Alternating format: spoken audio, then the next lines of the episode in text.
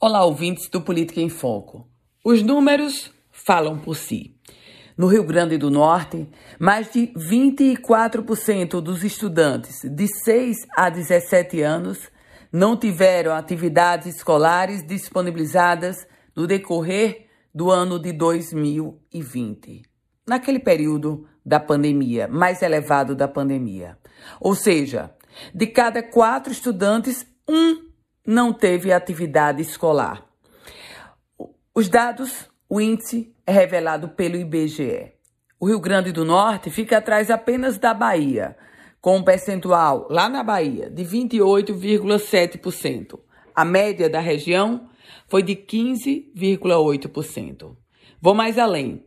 De acordo ainda com o IBGE, 14,8% dos estudantes potiguares na faixa etária a qual fiz referência, 14,8% dedicaram menos de uma hora por dia para realizar as atividades escolares.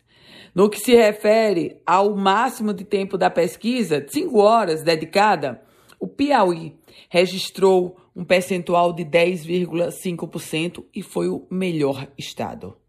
Vamos além. Sobre o acesso à internet. Pasmem, apenas 38,4% dos estudantes de 13 a 17 anos das escolas públicas potiguares possuíam um computador e acesso à internet. Ou seja, na prática, apenas 38,4% conseguiram acompanhar pelo menos com, com acesso à internet, as aulas que estavam sendo ministradas.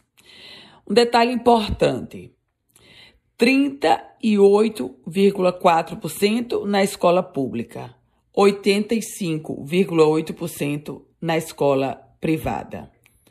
Meus caros ouvintes, esses são os dados levantados pelo IBGE. E vendo agora a propaganda do governo Fátima Bezerra dizendo que o Rio Grande do Norte tem norte, eu fico me perguntando, com todos esses números revelados pelo IBGE, que tipo de norte tem o nosso estado na gestão da professora Fátima Bezerra, se 40% dos alunos não possuíam nem mesmo computador para acessar as aulas remotas que tipo de norte tem o estado do Rio Grande do Norte na educação, se até agora a Secretaria Estadual ainda não revelou um plano para compensar o aprendizado que foi comprometido em quase dois anos de ensino remoto. Eu volto com outras informações aqui no Política em Foco com Ana Ruth Dantas.